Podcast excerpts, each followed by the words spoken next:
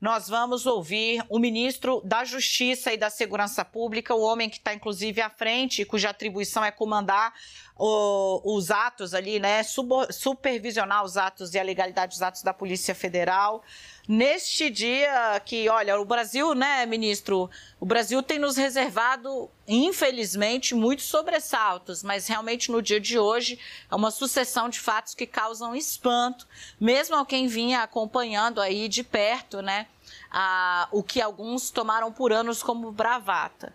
Ministro, muito boa tarde, seja muito bem-vindo. Obrigada uh, por falar com o CNN 360. Mas eu não posso abrir a entrevista falando de outra coisa que não é descoberta de que seu antecessor guardava dentro de casa a minuta de um decreto que, na prática, previa um golpe, o fechamento de um braço do judiciário brasileiro, o fechamento da justiça eleitoral.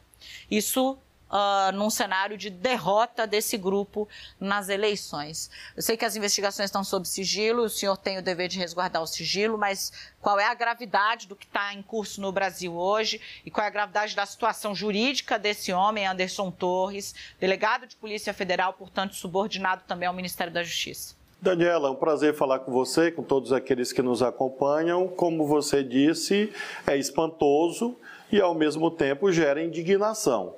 Eu não tive o documento, eu não conheço o documento, mas há essas notícias da existência desse documento, inclusive já noticiado pela imprensa, e pelo que consta de tais matérias, era um decreto, como você menciona, um golpe de Estado, o que enfatiza que o que nós vimos aqui no dia 8 de janeiro não foi algo isolado. Na verdade, foi um elemento de uma cadeia, um elo de uma corrente golpista no Brasil, em que havia atos preparatórios espantosos, como esse decreto de intervenção militar no Tribunal Superior Eleitoral. E a gravidade é óbvia, porque isso é inconstitucional, e por outro lado, veja, um agente público, qualquer que seja ele, ao tomar conhecimento de um absurdo, ou seja, da cogitação, da preparação de um crime, não deve guardar tal documento em casa. Ele deve tomar as providências de apuração. Porque é um dever do agente público evitar a perpetração de crimes. Então é algo realmente que mostra que, infelizmente, essas ideias de fechamento do Supremo, do Congresso, de impedir a liberdade do povo brasileiro de escolher pelo voto popular os seus governantes, foi posta em ameaça e todas as tentativas fracassaram, inclusive a tentativa do dia 8 de janeiro. Ministro, eu estou aqui falando nas redes sociais, o senhor sabe, né, como a gente trabalha, que vou informá-lo agora porque parece que está nos ouvindo, seu antecessor. Ah, vou informá-lo agora do conteúdo da postagem de Anderson Torres. Ele acabou de escrever nas redes sociais. Eu vou ser fidedigna em todas as vírgulas. Anderson Torres disse o seguinte, abre aspas, no caso, no cargo de ministro da Justiça, nos deparamos com audiências, sugestões e propostas dos mais diversos tipos. Cabe a quem ocupa tal posição o discernimento de entender o que efetivamente contribui ou não para o Brasil. Havia em minha casa uma pilha de documentos para descarte, onde muito provavelmente o material descrito na reportagem foi encontrado. Tudo seria levado para ser triturado oportunamente no Ministério da Justiça e Segurança Pública o documento foi apanhado quando eu não estava lá e vazado fora de contexto, ajudando a alimentar narrativas falaciosas contra mim. Fomos o primeiro ministério a entregar os relatórios de gestão para a transição. Respeito à democracia brasileira, tenho minha consciência tranquila quanto à minha atuação como ministro. Ele diz, então, basicamente, ministro Flávio Dino, que recebeu esse documento quando estava fora do Ministério da Justiça, guardou esse documento em casa e que levaria para triturar no Ministério da Justiça e Segurança Pública para porque entendia ali o que efetivamente contribui ou não para o Brasil e bom, aparentemente ele achava que não, mas deixou em casa. Veja, não me cabe é, julgar concretamente este cidadão é, em relação aos seus atos. Existe a Polícia Federal, existe o Ministério Público, existe o Poder Judiciário. A única coisa que eu posso afirmar à nação brasileira, que se um dia alguém me entregar um documento desta natureza, na condição de ministro da Justiça, será preso em flagrante, porque se cuida de uma ideia criminosa, de algo criminoso. É um crime contra o Estado Democrático de Direito. Veja que o tipo penal fala em tentar impedir, restringir os poderes constitucionais. Então, certamente, no meu caso, eu não guardarei ou guardaria, não trituraria, não triturarei, e por isso mesmo tenho a certeza que ninguém jamais vai me apresentar uma ideia desta natureza. Ministro, sobre os indícios colhidos até agora, né, sobre o que aconteceu no dia 8 de janeiro, esse ataque estrondoso à capital federal, a gente veio num esforço de remontar esse dia ao longo dessa semana. Agora, muito já foi feito pela Polícia Federal, por outros órgãos de inteligência. Qual é o estágio em que estão as coisas até agora, ministro? Porque já vem aí uma busca de responsabilização. A gente já tem 52 pessoas identificadas pagando ônibus golpista, a gente tem empresas do, Paraná e de São Paulo pagando ônibus golpista, tem várias ações acontecendo, um saldo do que já tem na rua até agora e do que mais está por vir. Nós estamos trabalhando em torno dos núcleos de perpetração desses graves crimes. Nós temos a identificação de executores, ou seja, pessoas que estiveram em Brasília, que destruíram prédios, invadiram, etc. A imensa maioria dos quais foi presa em flagrante. É importante explicar a todos os telespectadores que, mesmo a presença no, auto, no ato golpista, mesmo que a pessoa não tenha destruído nada, mas ainda assim ela cometeu um crime, porque ela tentou depor um governo legitimamente eleito. Então, todas aquelas pessoas cometeram, na, na nossa avaliação, na nossa visão, a última palavra, claro, é do Poder Judiciário, mas que há esses indícios do cometimento desses crimes. Nós temos aqueles que financiaram, organizaram, nós temos nos debruçado em relação a isso, essas informações mesmo que foram transmitidas à Advocacia Geral da União, visando a indenizações de danos, há outros nomes que estão sendo pesquisados, e nós temos o núcleo dos mandantes, incitadores e os mandantes. Os incitadores são aqueles propagandistas do cometimento de crime. Lembro que o Código Penal diz que incitar alguém a cometer um crime é crime. É importante explicar, Daniela, tecnicamente essas coisas, para mostrar que nós estamos agindo estritamente nos termos da lei. E nós temos o núcleo dos mandantes, que aí, essas apurações que estão é, evoluindo, já tratamos disso há pouco, quando há é, pessoas que podem ter participado é, indiretamente ou então mediatamente, ou seja, eles não estavam na cena do crime, mas de algum modo participaram do itinerário criminoso. Ministro, eu acho que o senhor já estava conectado, ouvindo a minha falação sem parar aqui. Quando eu trouxe a notícia, eu recebi e já trouxe para o ar a peça assinada por 79, segundo meus colegas conseguiram contar aqui, procuradores da República, enviada tanto ao PGR Augusto Aras quanto à Procuradoria da República da primeira instância, porque se um não abrir, o outro abre, já que Bolsonaro não tem mais foro de prerrogativa de função.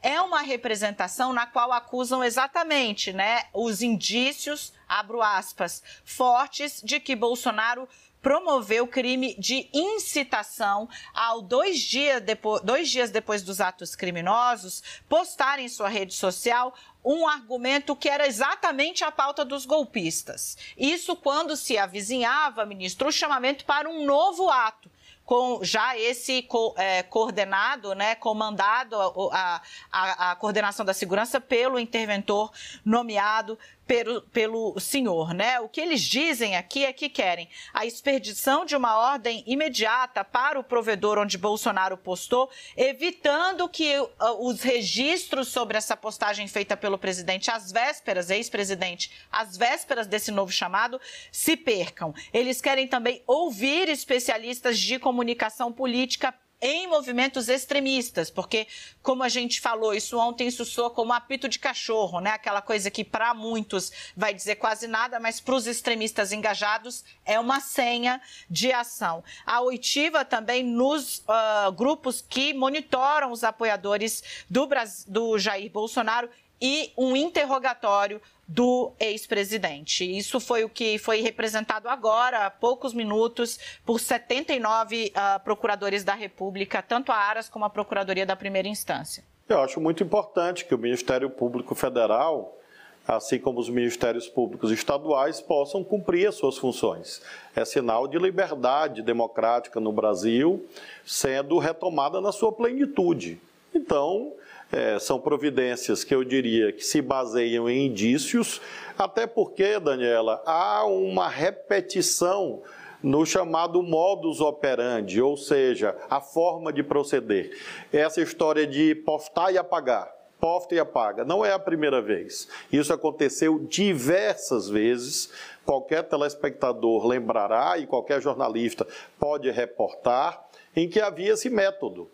E esse método exatamente que levou ao dia 8 de janeiro. O dia 8 de janeiro, esse Capitólio brasileiro, a tentativa vil, indigna e fracassada de um golpe de Estado, se insere em outras tentativas pretéritas. Houve tentativas antes de invadir o Supremo, de invadir prédios públicos, de instigar militares, os próprios acampamentos. Este mesmo preceito do Código Penal que trata da incitação de crime diz também em um parágrafo que é crime incitar animosidade entre as Forças Armadas e as instituições civis e os poderes constitucionais. Ora, isto foi feito esse tempo inteiro, esses anos todos. E isso explica. É, e mais omissões, e mais falhas intencionais, para que se procedesse esse resultado deletério à imagem brasileira, mas com a bênção de Deus não houve nenhum óbito. Graças a Deus, repito. Mas sem dúvida, danos de grande monta, e quero dizer isso aos cidadãos e cidadãs que nos assistem. Imagine a quantidade de dinheiro que está sendo gasta em razão dos terroristas porque não só a recuperação do que foi danificado, mas também as ações policiais. Eles ameaçaram fazer uma manifestação ontem. Todos os estados tiveram que se mobilizar, colocar polícia, reforçar efetivo, deslocar efetivos. São milhões de reais que poderiam estar indo para a educação, para a saúde, para tapar buraco das ruas, mas estão sendo, nesse momento, investidos na proteção das instituições contra terroristas. Então, isto também diz respeito é, a esta questão do dinheiro público sendo é, direcionado para combater terroristas que deveriam é, se conformar com a derrota eleitoral e aceitar o resultado e, por isso mesmo, esperar a eleição de 2026. Ministro, eu vou pedir paciência do senhor. Eu vou trazer dois dos meus colegas, pelo menos, aqui, porque se eu não abrir espaço a eles, eles vão ficar chateadíssimos comigo.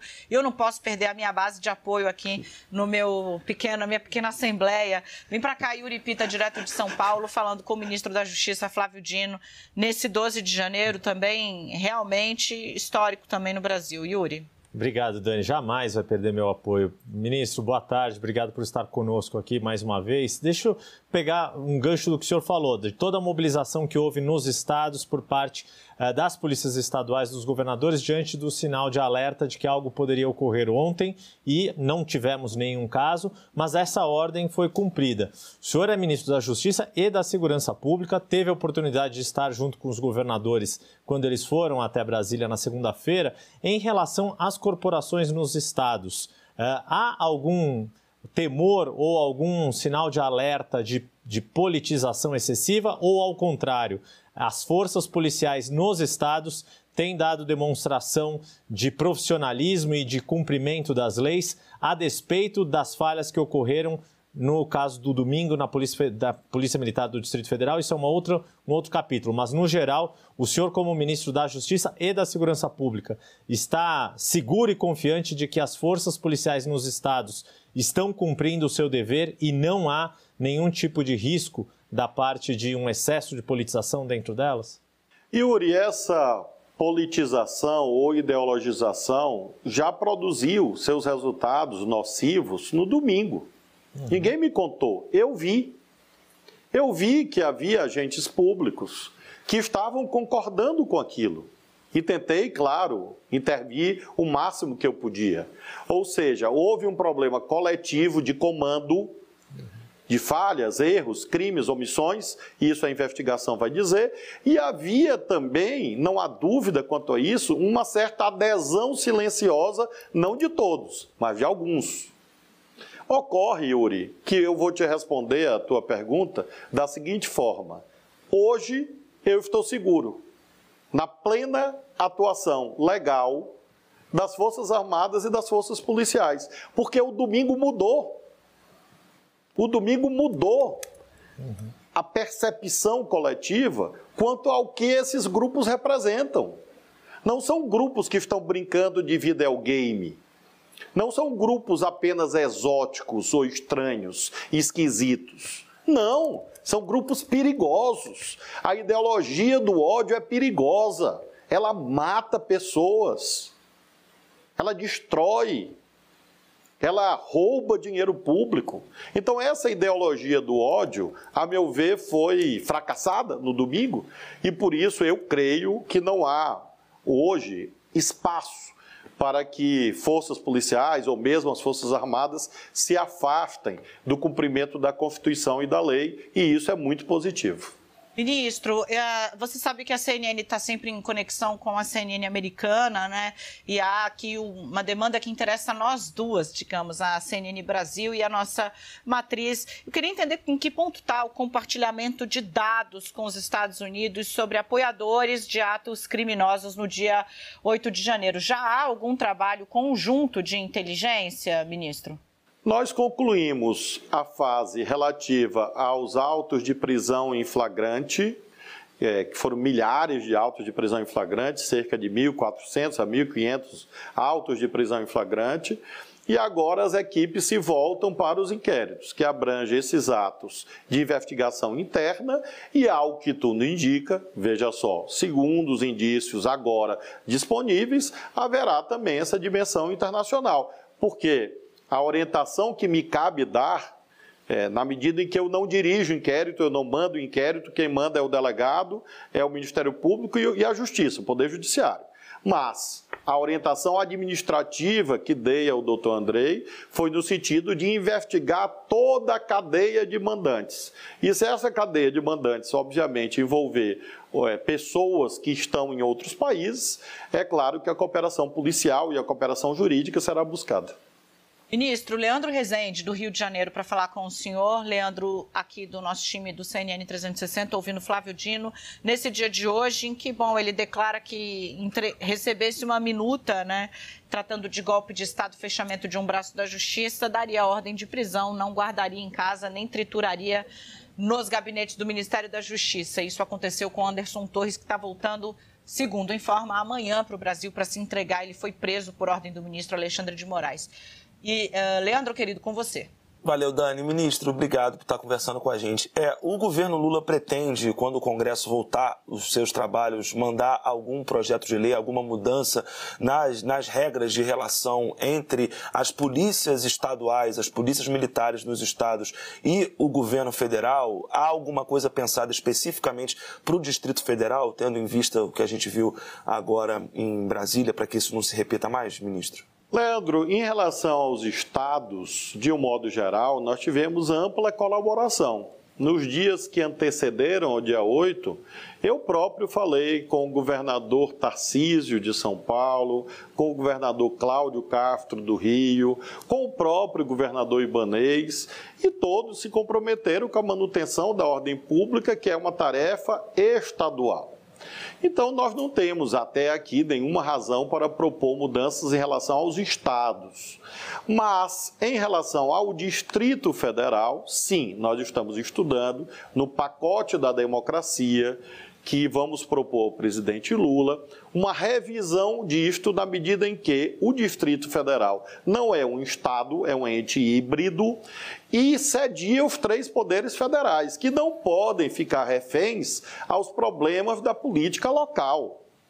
Então, muito provavelmente, nós teremos algo como ou o secretário de Segurança passar por uma aprovação no Senado, ou haver um compartilhamento de comando na segurança do Distrito Federal, ou uma parte do Distrito Federal, por exemplo, a esplanada dos ministérios, a Praça dos Três Poderes, onde se situa o núcleo do comando do país, passar a ser protegida exclusivamente por uma espécie de guarda nacional e não apenas por uma polícia militar do Distrito Federal. Então tá, há várias ideias sobre a mesa e eu irei apresentar ao presidente Lula nos próximos dez dias para que ele estude e, claro, ele possa dialogar com os chefes do Poder Legislativo e com a própria presidência do Supremo, porque os três poderes foram atingidos, é, é, todos os três poderes, ou seja, a segurança presidencial, a Polícia Legislativa do Senado, a Polícia Legislativa da Câmara e a Polícia do Supremo, que são órgãos autônomos, se relacionavam com quem? Com a PM do Distrito Federal. E o aparato de segurança pública do Distrito Federal dizia que estava tudo bem que eles iam controlar, que não ia acontecer nada, e ia acontecer o isto. Então, os três poderes estão se sentindo meio que reféns é, de um funcionamento da política local, e isso é muito ameaçador. É, Daniela, não sei se a estas alturas é, é necessário frisar, mas faço questão de frisar. No domingo, nós atravessamos uma tentativa de golpe de Estado. Não era apenas uma arruaça, não era apenas, é, não eram apenas baderneiros, era um golpe de Estado para rasgar a Constituição, para destruir a liberdade do povo brasileiro. E foi derrotado esse golpe. Então, nós precisamos, sim, fazer revisões, e uma dessas revisões é esta, a que você faz alusão sobre o policiamento do Distrito Federal. Interessante. Deixa eu fechar trazendo Larissa Rodrigues, está aí do lado do senhor, acompanhou todo, todo o domingo de tensão de Brasília. Foi difícil para todos nós, mas Larissa, o ministro está à sua disposição. Ministro, boa tarde, boa tarde ainda, né? É, que bom falar com o senhor. Ministro, nessa nossa Assembleia a gente tem dividido os temas de que cada um cuida e eu tenho muito focado como foi essa relação com o governo do Distrito Federal no dia, nesse dia, infelizmente, que acompanhamos de domingo. Houve muita reclamação de alguns chefes de poderes que não teriam conseguido nenhum retorno de Banês Rocha ou de, algum, de alguém da Secretaria de Segurança. Eu queria saber se realmente o senhor não teve nenhum tipo de resposta a partir do momento daquela invasão e como tem sido essa relação com o atual governo agora com o afastamento de Banês. Nós tivemos reuniões prévias ao dia 8 entre as equipes, sob comando, claro, do Distrito Federal, na sexta e no sábado. E nesses dois momentos foi pactuado um, é, um protocolo em que cada um tinha uma função. E, obviamente, o policiamento ostensivo, como sempre foi feito, seria pela Polícia Militar do Distrito Federal. Este planejamento não foi cumprido. Quem disse isso?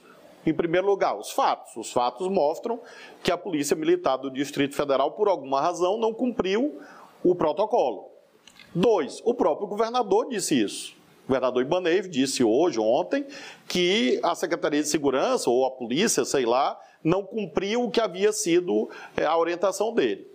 Quando a crise eclode e que eu venho ao Ministério da Justiça e passo a presenciar e, e inclusive, é, isso não se refere diretamente ao exercício das minhas funções de ministro da Justiça e Segurança Pública, mas assumir ali pela emergência, a importância daquilo e organizei aqui um gabinete de crise, enfim.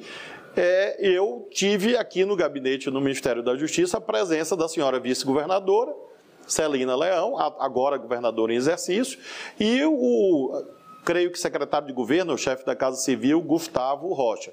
E eles estavam aqui junto com eh, outros colegas do governo federal que foram chegando, e daqui é que houve a decisão é, é, de reforço óbvio, do policiamento. Já havia, eu já havia enviado ao presidente Lula a proposta do decreto de intervenção. Eu comuniquei à senhora vice-governadora Celina Leão que ocorreria a intervenção como de fato ocorreu, e aí que houve a reversão daquela situação caótica que estava implantada.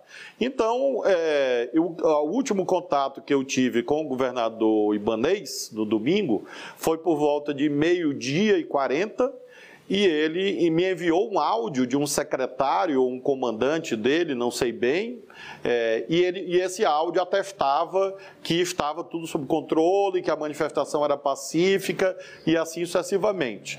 A investigação vai mostrar quem errou, porque errou, se foi intencionalmente ou não, aparentemente foi intencionalmente. Se o governador é, foi enganado, enganado por quem? É, e isto é uma tarefa da investigação. Então, o último momento que eu falei com ele foi por volta de meio-dia e 45 do domingo, portanto, antes é, da ocorrência dos fatos, e depois tive esse contato pessoal com a senhora vice-governadora e com o secretário Gustavo. É, o ministro, ele assumiu de vez a tese aí na defesa dele de que foi alvo de, abre aspas, sabotagem. Como o senhor disse, a investigação é que vai dizer. Ministro, fomos até o limite da nossa hora. Muitíssimo obrigada. Desejo ao senhor melhor sorte, porque, pelo amor de Deus, vem para 12 dias de trabalho. Melhor sorte. Obrigada. Até a próxima, ministro. Eu estou permanentemente, Daniela, em oração para todos os santos e santas que eu tenho no, no gabinete. E são muitos, eu afirmo que são muitos. M muito obrigado a vocês todos e paz, paz para toda a nação brasileira sob a proteção de Deus. Obrigado. Tchau, ministro.